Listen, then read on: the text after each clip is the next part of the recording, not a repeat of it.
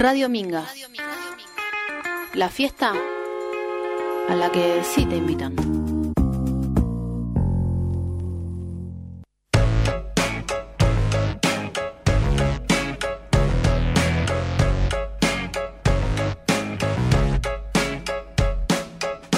La verdad es que no hay una verdad.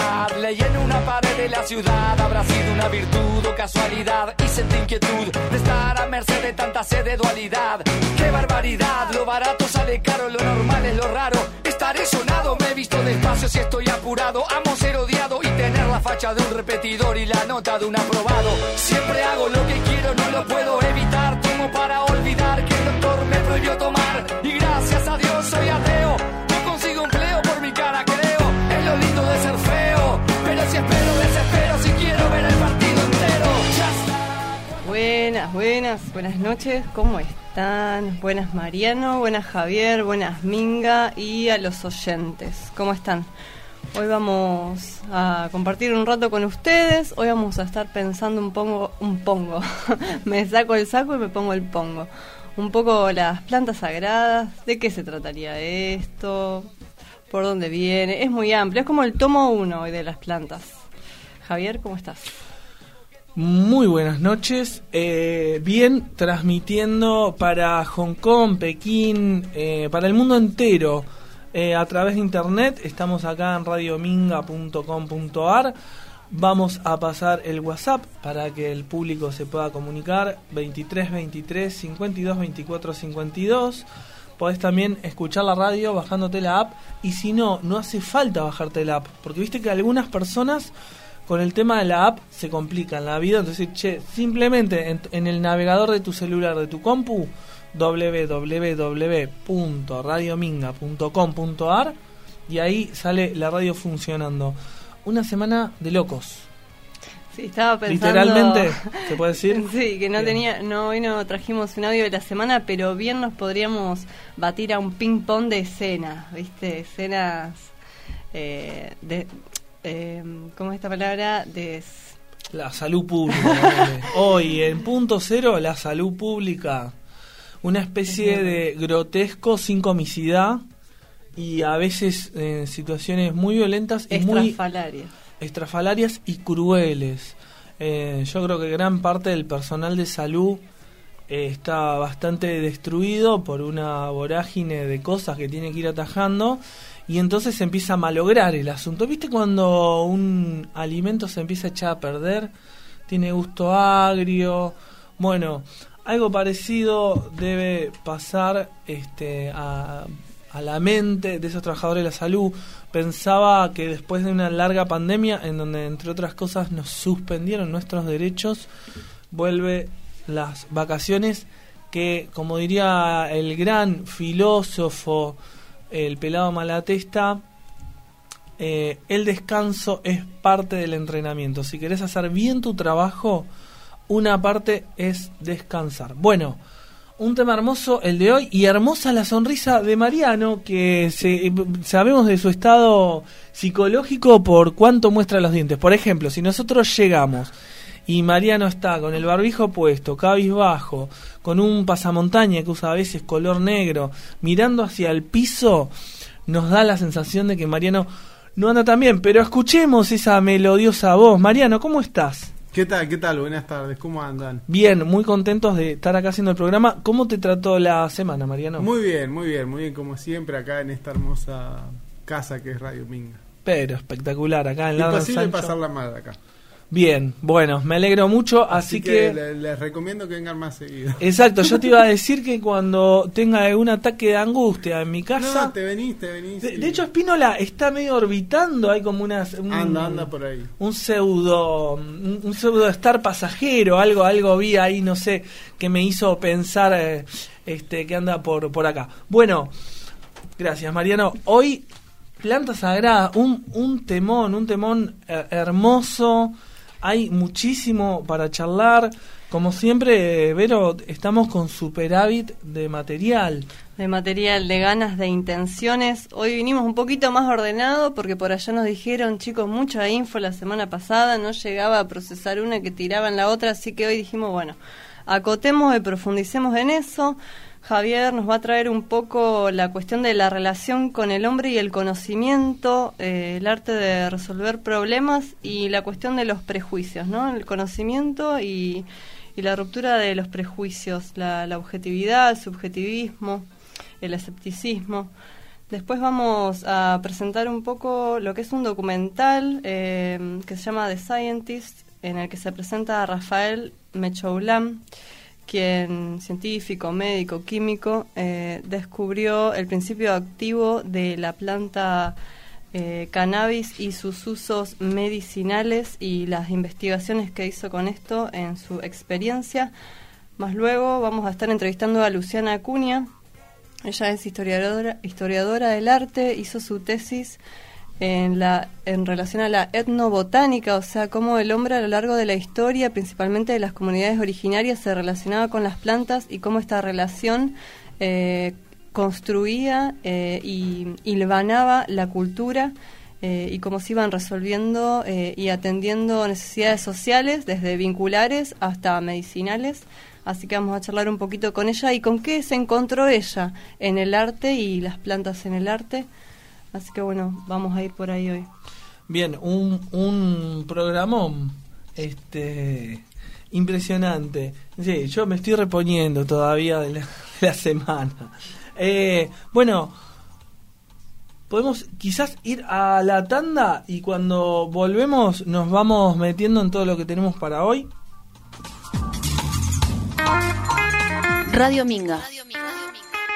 La fiesta a la que sí te invitan.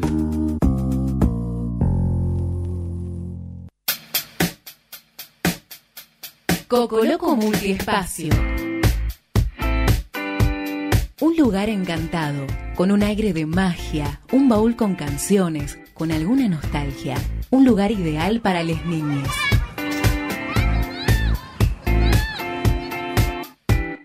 Contamos con guardería infantil y un salón para eventos infantiles.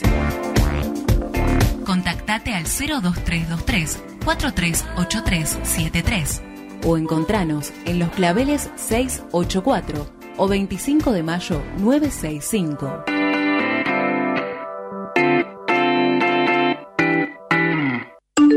Agenda Cultural en Radio Minga.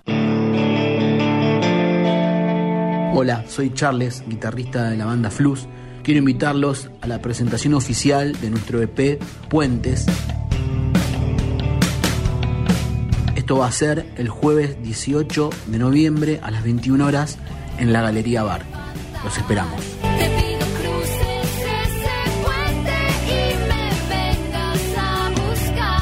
Encontrá todos estos eventos en ladransanchoweb.com.ar, agenda cultural y arma tu fin de semana.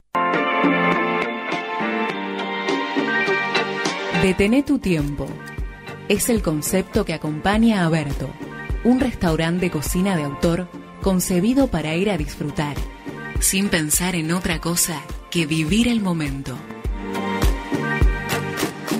En Berto, hacemos gastronomía con mucha dedicación. Aprovecha nuestro servicio de delivery y pedí al 1123 68 5400. Berto, cocina de autor.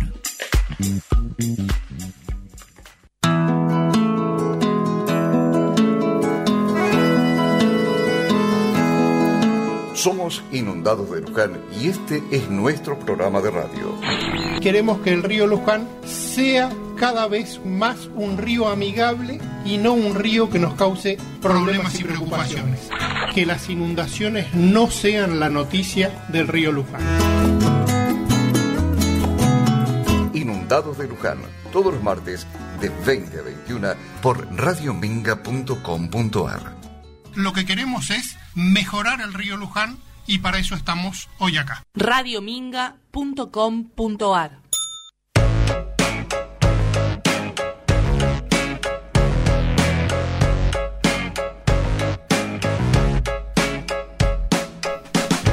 Bueno, y seguimos, seguimos en el aire de Radio Minga. Este, y hoy vamos a hacer un- una, una pequeña entrada al tema de las plantas sagradas que tiene que ver un poco con contextualizar, ¿no? Que- ¿Cuál es el contexto en el que estamos? Ese contexto eh, es la modernidad. Estaríamos en la posmodernidad. Bueno, esa sería una discusión, pero en- con la modernidad nos sirve por ahora. Eh, y tenemos que hacer mención de que una de las características este, de la modernidad es la razón. La razón es una de las cosas que caracteriza a la modernidad, ¿sí? Y dentro de esa temática tenemos como los hombres a lo largo de la historia han tenido una relación con el conocimiento. Eh, ese conocimiento no fue siempre igual, hay muchos tipos de conocimiento, y hay un conocimiento más específico que tiene que ver con este, la modernidad, ¿no? Entonces preguntarnos un poco eso, ¿no? ¿Cuál es la relación del hombre con el conocimiento y cuál es el estado del conocimiento en la modernidad? Eh, ahí tenía una, una clase de, la escuela de, Astinapura que eh, hablaban un poco del conocimiento, ahí el profe Héctor, que le, mandamos un abrazo si nos está escuchando, eh, que él daba un ejemplo sencillo, él decía, bueno, eh, nosotros, por ejemplo, cuando pudimos eh, acceder a conocer la ley de la gravedad, este, no, nos, hemos, nos hemos liberado, o sea, dejamos de ser esclavos y podemos utilizarla y aprovecharla a nuestro favor. Y él explicaba cómo, por- entonces, por ejemplo, la concepción cambia y, y a partir del conocimiento de la ley de la gravedad se, se piensa en que es posible que, eh, por ejemplo, eh, no sé, los aviones vuelen. Antes no se construyeron aviones, además por otras razones técnicas, pero porque se creía que no, no era posible que se sostenga eh, en el aire, ¿sí? Entonces ahí uno va viendo un poco cómo se va construyendo toda una concepción, todo, todo un modo de concebir cómo son las cosas, qué son las cosas y cómo son las cosas y qué son las cosas van a tener que ver con el paradigma imperante, ¿sí? Eh, yo acá me anotaba por ahí, eh, tuve, vos sabés, Vero, que en la Facultad de Psicología tuve clase de estadística, este en las cuales me fue bastante mal. Hubo alguna que otra materia que no, me fue muy bien. Aprobé con un... Me acuerdo la profesora me puso un 3 más. Entonces, eh, la profesora el primer día eh, se presentó diciendo que era de Escorpio con ascendente en Escorpio y luna en Escorpio. A la mierda. A la mierda, dijimos todos, porque además, viste, rarísimo, en la Facultad de Psicología, primer clase de estadística, la mina tirando eso. Bueno, sí que me saqué un 3 más, que le dije, profesora, ¿esto qué significa? Nunca, nunca me habían puesto un 3 más, una cosa rarísimo. Bueno, la cuestión que uno de los conceptos que ahí vimos, que, que me resultó muy interesante, este, es el de variable extraña. ¿Y por qué lo traigo hoy? Porque es muy parecido a lo que dice Héctor. Cuando uno no tiene un conocimiento sobre, sobre algunas leyes o, como, como cómo operan algunas cuestiones, podríamos pensar en el término que se usa en estadística como variable extraña. ¿Qué es la variable extraña? Una variable que tiene influencia en el resultado, pero que no, no es algo que esté siendo contemplado. ¿sí? Y yo pensaba un poco la parábola eh, o el correlato de algo parecido que sucede en los seres humanos que tiene que ver con el, con el inconsciente. El inconsciente nos actúa sin que nos demos cuenta. ¿sí? Bien, ¿para qué todo este rodeo? Para llegar a que la modernidad está caracterizada por la razón, pero que la razón a veces no puede dar cuenta de algunos fenómenos, no, no puede dar cuenta de, algunas cuestiones que se les escapan. Vamos introduciéndonos este, porque la perspectiva imperante es la, la, la medicina hegemónica, cientificista, donde esa, eh, esa, ese modo de ver el mundo está cargado de humanidad, y esa humanidad no es solo la razón. Entonces, vamos a citar al amigo Einstein, que dice, no sé Mariano si escuchaste esta frase alguna vez, el tipo dijo, es más fácil desintegrar un átomo que un prejuicio. En plantas sagradas, y vamos a hablar un poco del cannabis, tenemos que eh, hacer mención. ¿Por qué? Porque si no, lo que nos pasa es que se genera, y se generó a lo largo de toda la modernidad, después Vero nos va a contar un poco que en otros momentos de la humanidad fue diferente, una a partir de, ese, de, de los prejuicios generan resistencias. Y es muy interesante observar esto. Eh, el prejuicio, eh, como dice Einstein, es más poderoso inclusive que la evidencia científica. Esto, esto es increíble. Así que la racionalidad del ser humano es muy cuestionable porque nos contaba el profe que una parte del ser humano es la razón, pero otra tiene que ver con, los sentimientos, con la emoción, con el corazón. Y estas dos cosas deben ir de la mano porque cuando no van de la mano eh, estamos en problemas.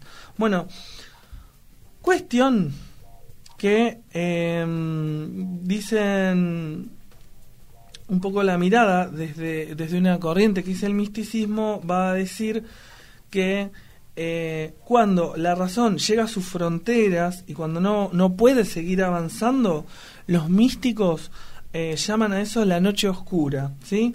Porque ya se razonó todo lo que se podía razonar y eh, para poder seguir avanzando, la razón tiene que dar un salto y en ese salto, para poder dar ese salto, tiene que poder suspender el temor, porque una de las características de la mente es que es paranoide es paranoide, así como por naturaleza proponen algunos autores.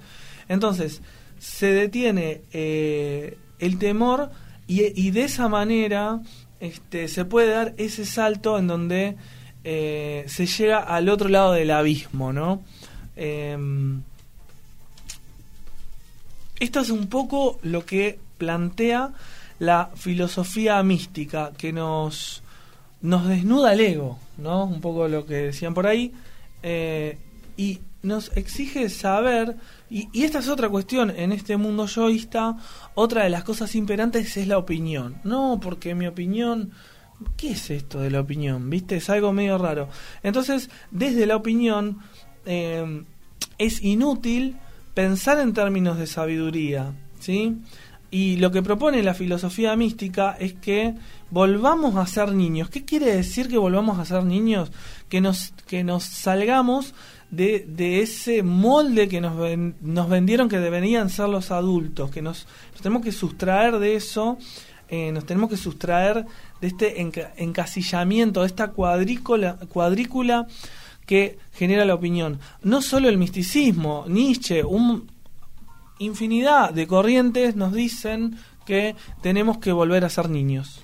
En esto que decías de desnudar el ego, se me venían dos cosas. Por un lado, el lugar del insight y por el otro, el lugar de lo colectivo.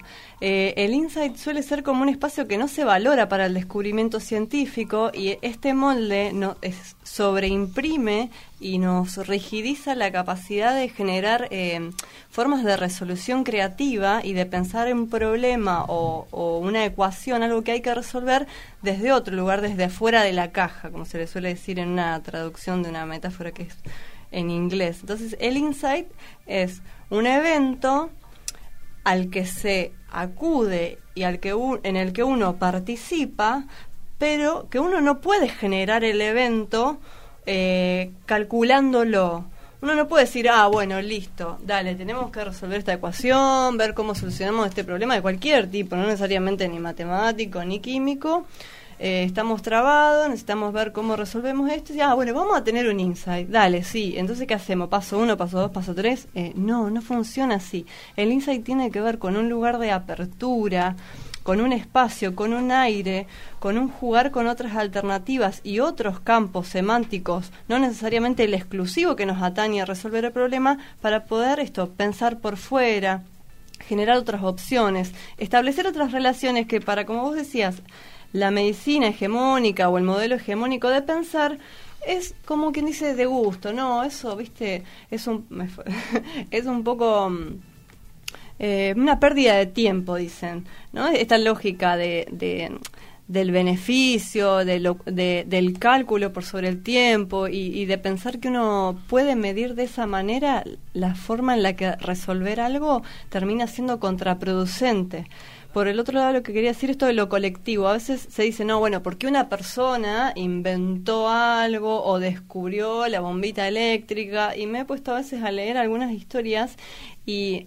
lo que consideramos que a veces es el descubrimiento de uno, no sé, la lamparita, tiene que ver con toda una trayectoria de un montón de otras personas que una probó el filamento X 30 veces y que después vino otra y probó otra cosa en esto de, el autoconocimiento y del conocimiento como un producto singular, también nos va a traer después Rafael Mechoulam que todas las investigaciones y los resultados y el conocimiento que hoy tenemos para, para seguir desarrollando y aplicar clínicamente las propiedades que él encontró en estas plantas, él no la encontró solo, él se tuvo que hacer de otros, no iba a poder hacerlo solo. Bien, eh, no, venía pensando, Vero, mientras vos contabas todo esto, me acordé de una frase de, un profe que dice que cada sociedad produce su modo de enfermar.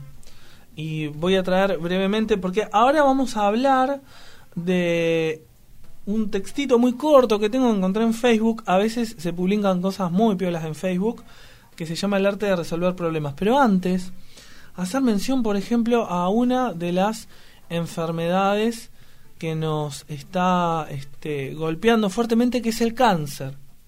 Yo, che, cada sociedad produce su modo de enfermar. ¿Cómo vivimos? ¿Qué comemos?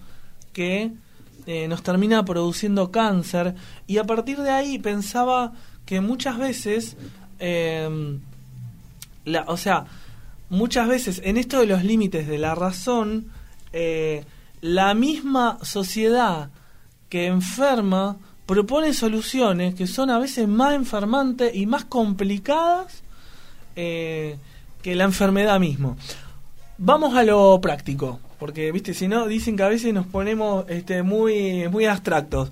Cortito.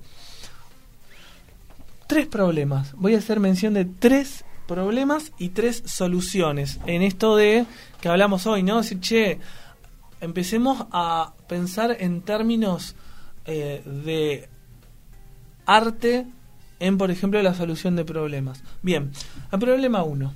¿sí?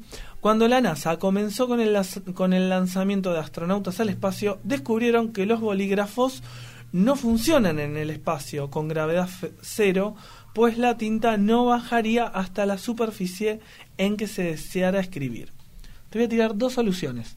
La primera solución tiene que ver, esa es, tiene la, la misma cualidad de esto, ¿no? Eh, alguien tiene depresión y no se pone a pensar en su vida, sino que toma un montón de fármacos. Esto no soy de la antipsiquiatría, pero en muchos casos no alcanza solo con tomar fármacos, hay que hacer otros trabajos y en muchos casos no se trata de fármaco tampoco. Bueno, resolver este problema del bolígrafo le llevó 6 años y 12 millones de dólares desarrollaron un bolígrafo que funcionaba bajo gravedad cero, al revés, debajo del agua, prácticamente en cualquier superficie, incluyendo cristal y en un rango de temperaturas, de temperaturas que iban desde bajo el punto de congelación hasta superar los 300 grados centígrados, Mariano. ¿Sí? Un despelote, 12 millones de dólares, etcétera, etcétera. La sabes, esa por eso te reís. ¿Qué hicieron los rusos? Utilizaron un lápiz. ¿Sí? ¿Se entiende un poco? Como a veces, ¿no? Eh, había, mi viejo me contaba de un compañero de trabajo que le decía, che, si, si lo podemos hacer difícil, ¿por qué no lo vamos a hacer difícil? ¿No? Sería un poco esa filosofía. Bien, vamos al problema 2, ¿qué te parece? Dale. Bien, problema 2. Uno de los más memorables casos de estudio de la gestión japonesa fue el caso de una caja de jabón vacía que ocurrió en una de las más grandes empresas de cosmética de Japón. La compañía recibió la queja de un consumidor que compró una caja de jabón y estaba vacía. ¡Ay, qué horror! Se termina el mundo, por Dios. Claro, no vas a comparar con los nenes de África que no comen. No, esto sí que es un problema de verdad. Inmediatamente las autoridades de África y de la Argentina, etcétera, etcétera, las autoridades aislaron el problema de la cadena de montaje que transportaba todas las cajas empaquetadas de jabón al departamento de, reparto. Por alguna razón, una de las cajas de jabón pasó vacía por la cadena de montaje. Bien, entonces los ingenieros enseguida se pusieron a trabajar para encontrar una buena y rápida solución y sobre todo simple solución del problema. Solución A, ¿no? Posmodernidad, eh, solución A. De inmediato los ingenieros se lanzaron a su labor para idear una máquina de rayos X con monitores de alta resolución manejados por dos personas y así vigilar todas las cajas de jabón que pasaban por la línea para asegurarse de que no fueran vacías. Sin duda, trabajaron duro y rápido. Solución B, vamos a la solución B, el plan B. Cuando a un empleado común en una empresa pequeña se le planteó el mismo problema, no entró en complicaciones de rayos X, robot, etcétera, etcétera, etcétera, equipos informáticos o complicados. En lugar de eso, planteó otra solución. Compró un potente ventilador industrial y lo apuntó hacia la cadena de montaje, encendió el ventilador y mientras cada caja pasaba por el ventilador, las que estaban vacías simplemente salían volando de la línea de producción ahí estamos llegando, ¿no? Plantas sagradas, lo más inmediato, lo que tenemos a mano, lo más simple, lo que no está mediado por la industria, por las empresas, por los comercios, por el capitalismo. Problema 3, y ya nos vamos, Verónica. ¿Estás algo inquieta, Verónica? Creo que vamos a llegar bien, Verónica. ¿Qué hora es? A ver, 2026, comuníquense. Acá nos mandan saludos Nati Vinetix, Albana, un abrazo para vos. Y acá estamos, ¿eh? A la espera de que manden mensajes con este con esta temática tan hermosa. Problema 3. Un magnate hotelero viaja a una ciudad hindú por segunda vez en el año, de distancia a su primer viaje. Al llegar al mostrador de un hotel inferior, en estrellas a los de su cadena, ¿se entiende, no? El dueño de, un gran, de una gran eh, este, cadena hotelera. El empleado le sonríe y lo saluda diciéndole, bienvenido nuevamente, señor. Qué bueno verlo de vuelta en nuestro hotel. Sorprendido en gran manera, ya que a pesar de ser una persona tan importante, le gusta el anonimato y difícilmente el empleado tendría tan buena memoria para saber que estuvo allí un año antes, quiso imponer el mismo sistema en su cadena de hoteles, ya que ese simple gesto lo hizo sentir muy bien, muy bien. A su regreso inmediatamente puso a trabajar en este asunto a sus empleados para encontrar una simple solución a su petición. Vamos con la solución A, ¿sí? Solución A. La solución fue buscar el mejor software con reconocimiento de rostro, base de datos, cámaras especiales, tiempo de respuesta en microsegundos, capacitación de empleados, etcétera, etcétera, etcétera, con un costo aproximado de 2,5 millones de dólares. Bien, te tiro la B, te morís con la B porque esta creo que no se la puede imaginar nadie. El magnate prefirió viajar nuevamente y sobornar al empleado de aquel hotel para que revelara la tecnología que aplican. El empleado no aceptó el soborno, no aceptó soborno alguno, sino que humildemente comentó al magnate cómo lo hacían y le dijo, mire señor, tenemos un arreglo con los taxistas que lo trajeron hasta acá. Ellos le preguntan si ya se ha hospedado en el hotel, al cual lo están trayendo y si es afirmativo, entonces cuando deja su equipaje aquí en el mostrador, nos hace una seña y así se gana un dólar. Y cierro con esto. Eh, el ingenioso sabe salir de donde el inteligente jamás se hubiese metido.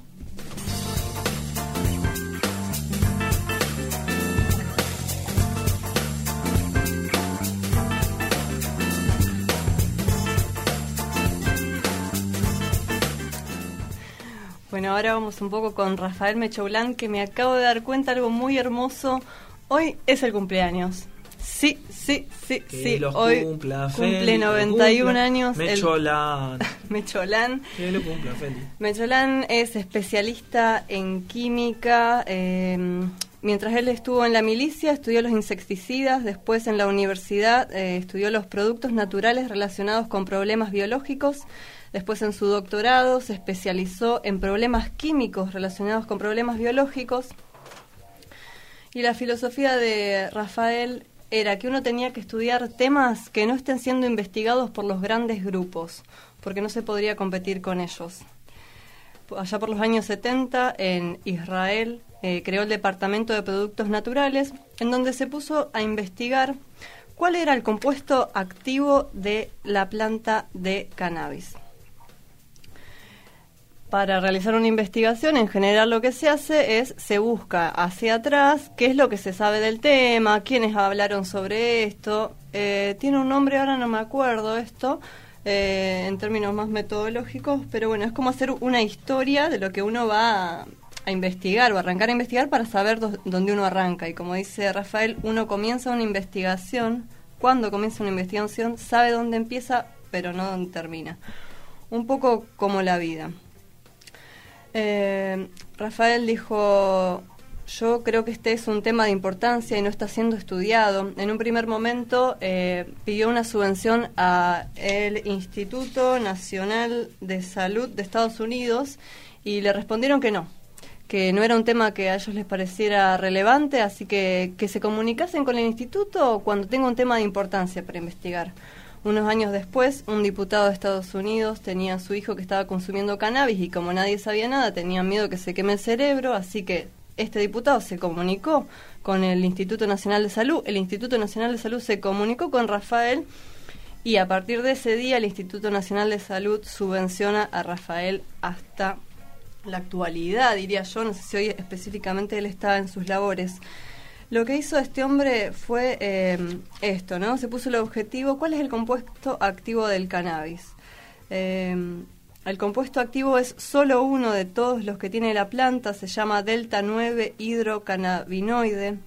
Y para esto lo que hizo fue poner una a prueba a sus amistades y eh, en una torta les hizo comer para ver qué, cuál era el efecto que este mm, activo les producía. Y en la mayoría de los que comían les producía una apertura al debate social, eh, risas, un estado contemplativo y de disfrute y en la menor cantidad de veces producía un estado de ansiedad.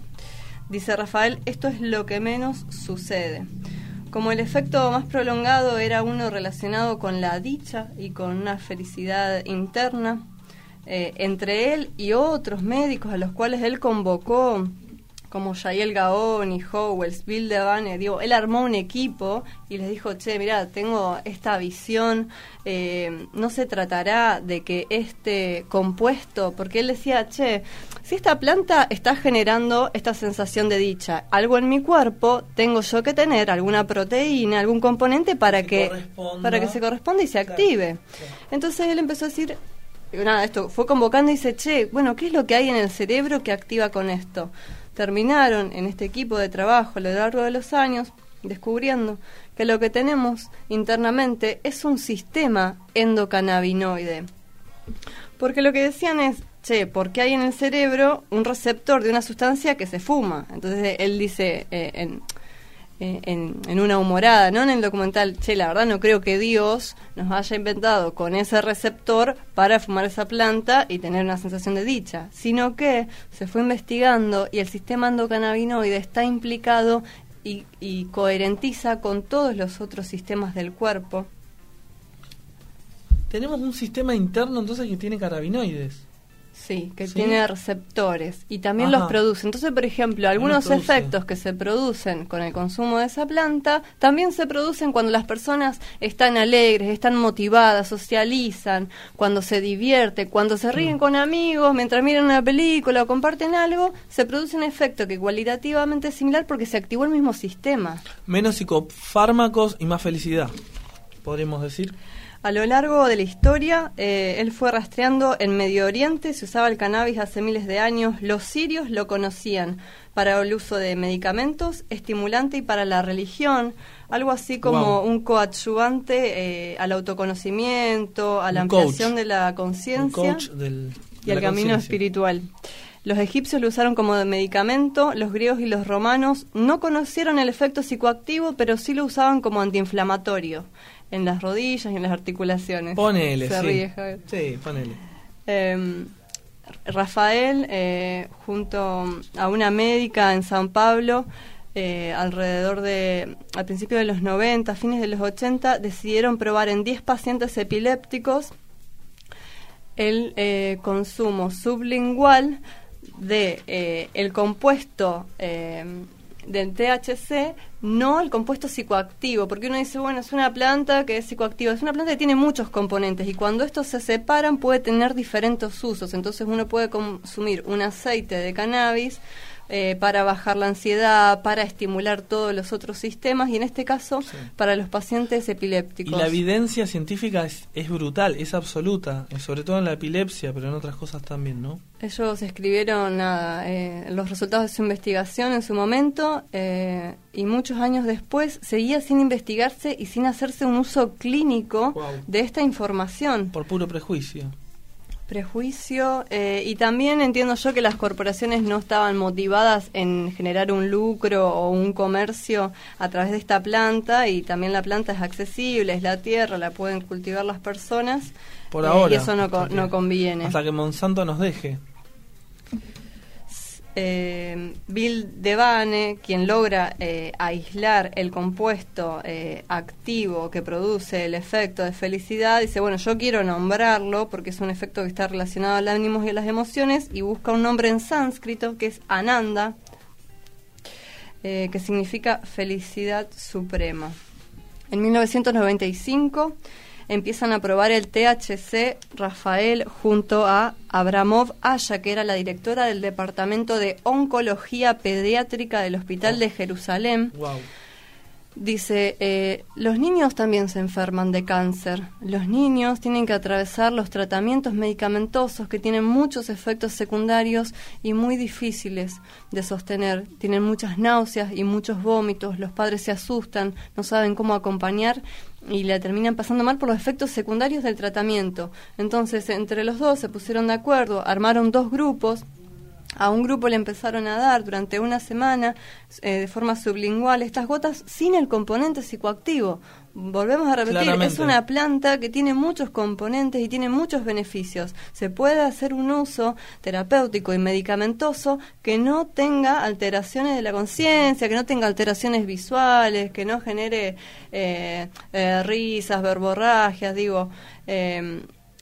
Con estos niños, a la semana ubicaron que dejaron de tener náuseas y vómitos, así que ampliaron el grupo y comenzaron a darle a los otros también. Es más fácil desintegrar un átomo que un prejuicio. Vamos a ir con Luciana Acuña, la tenemos al teléfono. Luciana, buenas tardes, noches, ¿cómo estás? Hola a todos, ¿cómo andan? Hola Luciana, ¿cómo estás? ¿Todo bien? Muy bien. Bueno, muy, contentos, muy contentos de, tenerte acá en, en, Punto Cero, en Radio Minga, y para charlar un poco con vos de plantas sagradas. Sí, yo muy feliz de que me hayan convocado. Sí, es un tema que me apasiona, las plantas sagradas, en el sentido de que fue de hecho objeto de mi tesis en Historia del Arte. Todo el mundo se preguntará qué tiene que ver las plantas sagradas con la historia del arte y tiene mucho que ver. Algo así como etnobotánica, iconografía, etnomicología. ¿Qué es lo que te fuiste encontrando, Luciana, cuando arrancaste con esta investigación? ¿Cómo fue en, en, las culturas originarias la relación de las culturas, las personas con las plantas? ¿Cómo fue apareciendo esto eh, en las esculturas, en las pinturas? Bueno, eh, yo tengo como especial afinidad por los estudios este, académicos sobre la etnobotánica y la etnomicología, y en relación a esto y vinculado a mi formación en la historia del arte, encontré textos desde los años 70 que había redactado el padre de la etnobotánica, Richard Evan Schulz, en donde se estudiaban todo tipo de, de usos sagrados, o sea, o sea, hoy en día nosotros tenemos lo que es la farmacopea, que está este, basada en los principios de distintos tipos de plantas eh, ya sea, no sé, hasta la aspirina que tomamos proviene de una planta. A partir de eso, este, Richard Van Schultz realiza una sistematización de la investigación sobre el uso sagrado de, ciertas plantas en determinados horizontes culturales y ahí es donde empiezo a encontrar eh, diferentes tipos de investigaciones que tienen que ver a eh, el estudio iconológico. El estudio iconológico de las imágenes significa aquello que es la vida que hay detrás de las imágenes. La imagen que a mí atañe de mi investigación, que desde mi postura es como una aproximación transdisciplinar en el análisis psicoanalógico, es la imagen del dios Ochipili, una figura que se encuentra eh, sedente en la base, es una escultura gigante, va, no tan gigante en realidad, pero bueno, eh, en la base de un volcán en la zona del Valle de México del siglo XVI. Este es un proviene del periodo mexica, azteca, y se estipula que puede ser aproximadamente entre el 1325 y el 1521 después de Cristo.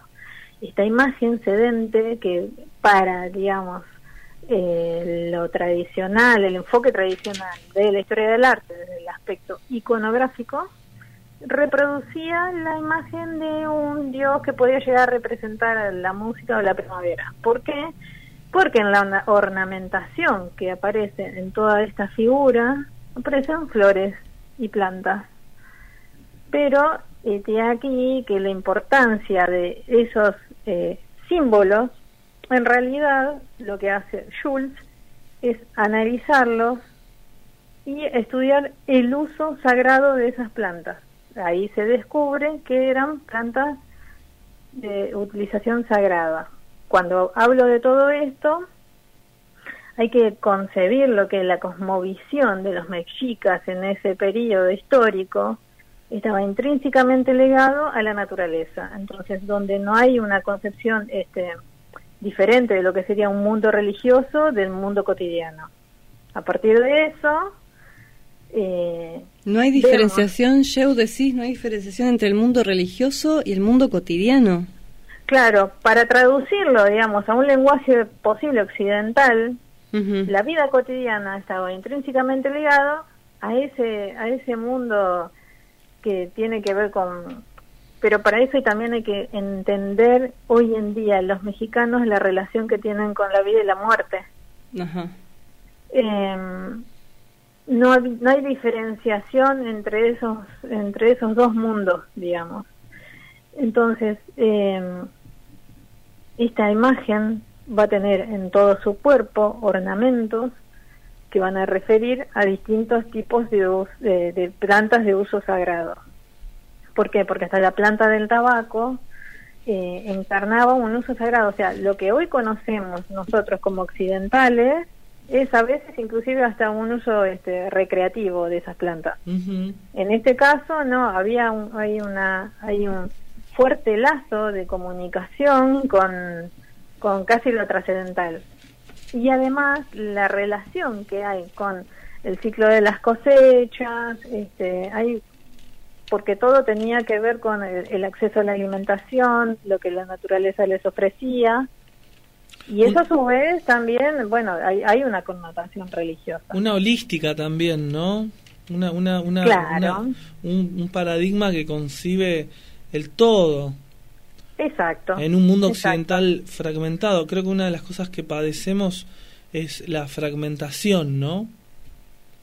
Sí, eh, ahora que nombras ese, el concepto de fragmentación, cuando yo abro mi tesis, lo abro con una frase de Loret Sejourné, que dice, lo que nos separa del mundo precolombino no es tanto la complejidad de sus símbolos como nuestro distanciamiento de lo sagrado.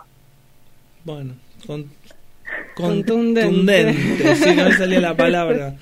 Eh, más claro.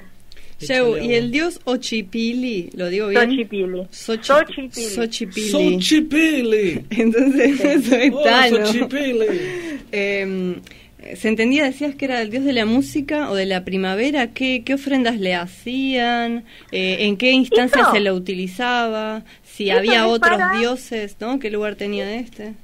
Eso era para la concepción tradicional de la historia del arte. Yo que descubro que en realidad eh, era la imagen de un príncipe extasiado, que estaba bajo los efectos de, de, un éxtasis este, religioso, producto del uso de esas plantas sagradas. Y a su vez encuentro otros textos de un etnomicólogo, que es Gordon Watson, donde él estudia la tensión del dedo gordo del pie que refiere al éxtasis. Va de nuevo, va de nuevo. Amplificando Queremos el bar, va de nuevo. Eso del dedo gordo y la Y tensión y el éxtasis, a ver. La etnomicología se centra en el estudio de determinado este, comunidad y el uso que hace de los hongos. Sí. Hay, en México la variedad de hongos es abismal, hay miles y miles y miles de posibilidades de, de uso de los hongos. Eh, Xochipilli tiene un tocado que en el tocado se ve la abstracción de lo que sería el sombrerito visto desde arriba del Psilocibias decorum. Que acá en Argentina se lo conoce como el cucumelo. Eh, y hay otros elementos también que refieren a la época de la lluvia, que es un momento donde proliferan los hongos, que son hongos sagrados.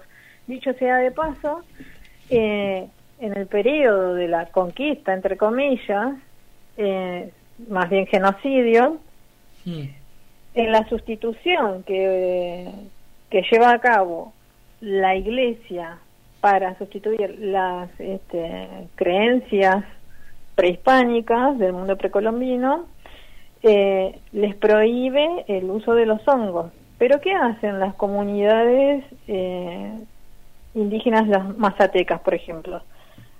Resignifican esta construcción este, que hace el catolicismo y crean un pro- su propio santito, que es un santito que cuando llega, eh, digamos, la fecha de, de festejo de ese santo, si uno mira bien, tiene en la cabeza un sombrerito que en realidad es este el sombrerito de un hongo psilociben astecorum. Y las ofrendas que se realizan hoy en la actualidad son de esos hongos. Bien. Construyen lo que en ese momento fue eh, Una imposición, una, Una pues- imposición. a propuesta un poco forzada.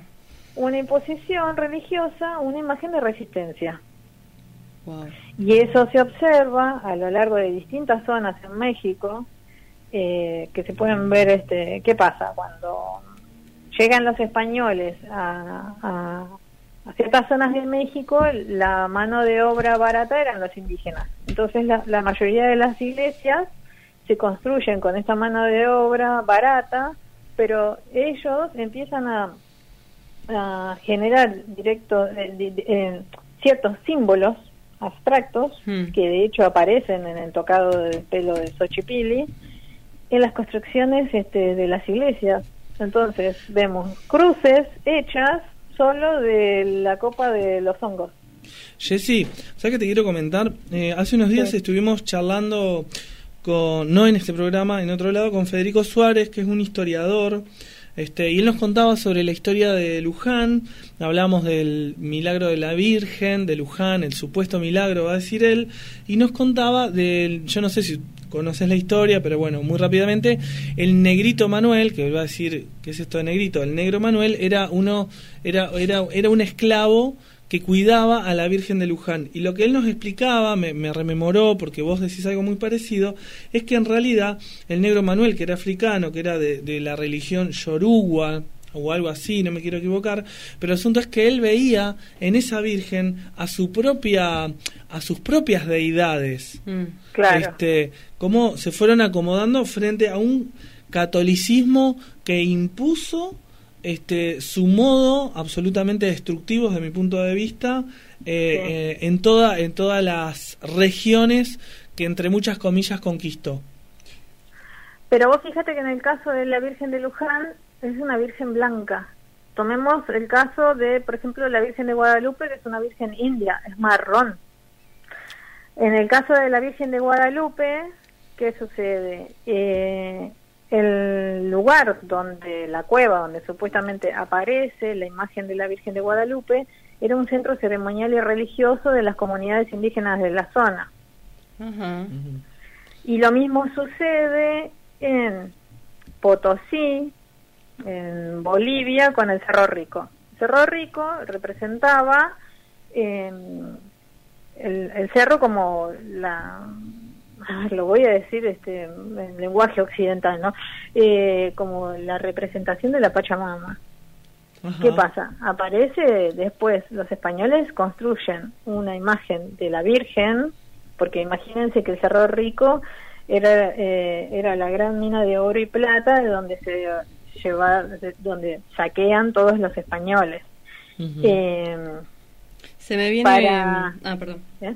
Para no, no romper, digamos, con esa estructura que tenían de connotación sagrada, la Virgen que hoy en día aparece en la representación de de la zona de Potosí, es un, el, el manto es una abstracción de la imagen del Cerro Rico. Y de hecho utilizaron pigmentos provenientes del Cerro Rico para justamente generarle esa connotación sagrada que tenía para los indígenas y trasladarla a la figura de la imagen de la Virgen que habían eh, impuesto los españoles.